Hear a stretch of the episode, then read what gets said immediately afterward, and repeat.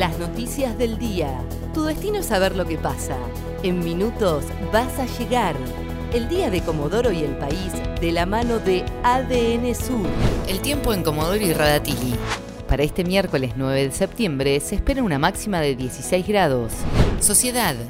Estatales de Chubut advierten por un paro de 48 horas. La Asociación de Trabajadores del Estado anunció un paro provincial de 24 horas para este jueves en Chubut, en reclamo de los sueldos adeudados y aguinaldo. Habrá movilizaciones en distintas localidades de la provincia. Además advirtieron que si no pagan el rango 1, 2 y el sueldo completo de los trabajadores de salud, harán una movilización con paro de 48 horas a Casa de Gobierno. Extendieron el horario en bares y restaurantes de Comodoro y Radatili. A través de un pedido de los intendentes Juan Pablo Luque y Luis Juncos, se tomó la decisión de que el horario de atención al público sea hasta las 23 horas de lunes a sábados y deberá ser con reserva.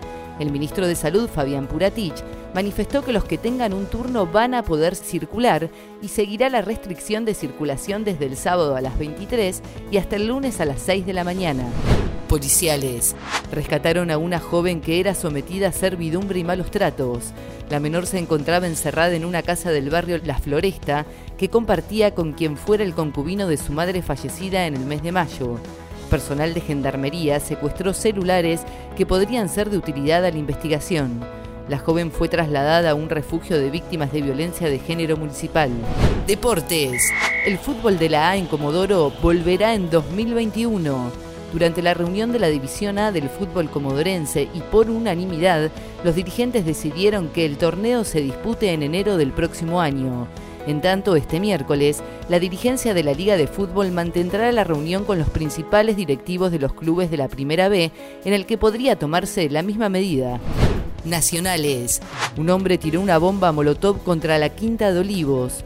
Un hombre de 48 años arrojó este miércoles a la mañana una bomba molotov contra la Quinta de Olivos, la cual fue desactivada por la División de Explosivos de la Policía Federal. El atacante fue detenido y le secuestraron otros tres dispositivos que portaba. La policía investiga si tenía problemas psiquiátricos. El tiempo en Comodoro y Radatili.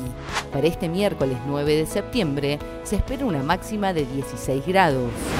ADN Sur, tu portal de noticias, www.adnsur.com.ar